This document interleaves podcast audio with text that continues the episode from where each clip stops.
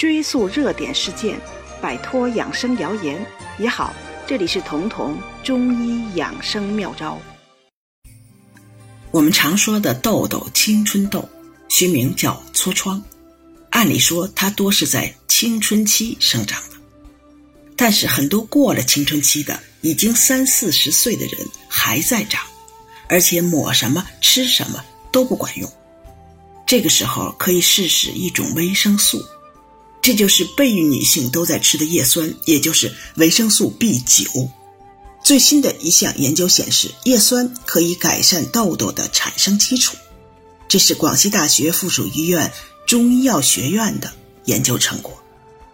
研究人员对一百二十名中度、重度痤疮患者以及七十名健康志愿者进行了化验，结果发现。无论是男性还是女性的痤疮患者，他们血清中的同型半胱氨酸水平都高于没有长痤疮的人，而且同型半胱氨酸的水平越高，痤疮就越严重。而叶酸是可以降低同型半胱氨酸的。这个半胱氨酸是什么呢？我们吃进去的蛋白质是会产生同型半胱氨酸的。通常它会迅速转化为对身体有益的谷胱甘肽和 S 腺苷蛋氨酸。如果这个转化过程出了问题，比如食物中缺少叶酸、维生素 B 六、B 十二，以及抽烟、酗酒、疾病或者是基因的问题，人体就会积累出过多的同型半胱氨酸，它们就开始肇事了。统计显示，同型半胱氨酸的水平升高会增加包括冠心病、中风、骨质疏松、某些癌症以及糖尿病、早老性痴呆、抑郁症、妊娠高血压等在内的五十多种疾病的患病风险。而在中国的脑中风人群中，很多就是因为高血压合并同型半胱氨酸水平过高导致的。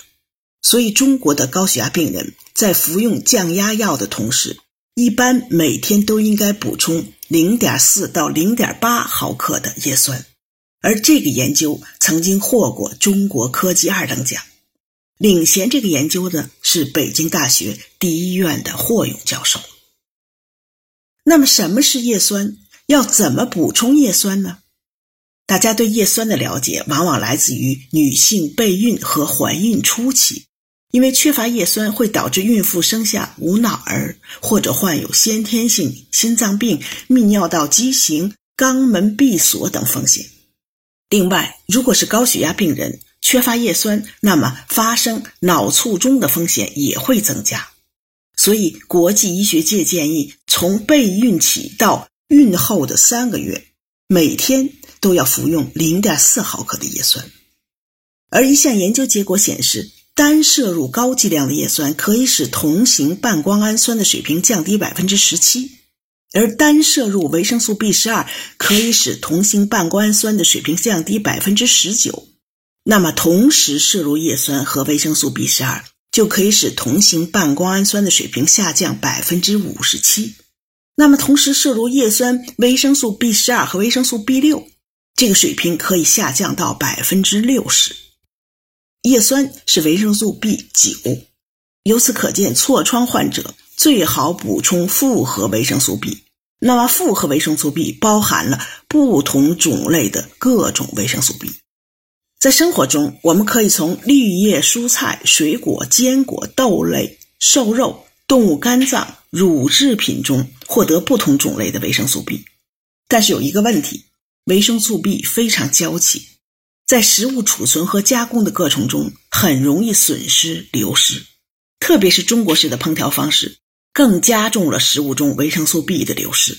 所以，作为食草族的中国人，其实是缺乏维生素 B 的。这就在一定意义上为各种疾病，包括痘痘的发生，提供了病理基础。好在维生素 B 是水溶性的。即便你补充过量，也可以随时从小便排出，而不像那些脂溶性维生素，比如维生素 E，是不能从小便排出的。如果摄取过量，很容易在肝脏中蓄积，由此导致中毒。所以，痤疮患者，特别是过了青春期之后，痤疮仍然很严重的人，不妨参照孕妇和高血压病人的叶酸补充剂量来服用，也不用担心这样的服用有补充过度的问题。与此同时，尽量少吃甜食，而且主食也最好多选粗粮杂粮，因为细粮、精米白面可以迅速分解为糖，而糖可以导致皮肤毛孔的堵塞，在痘痘的发生中很容易助纣为虐。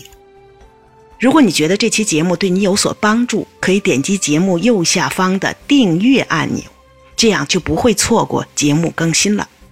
每周二、周四，我会在这里准时开讲。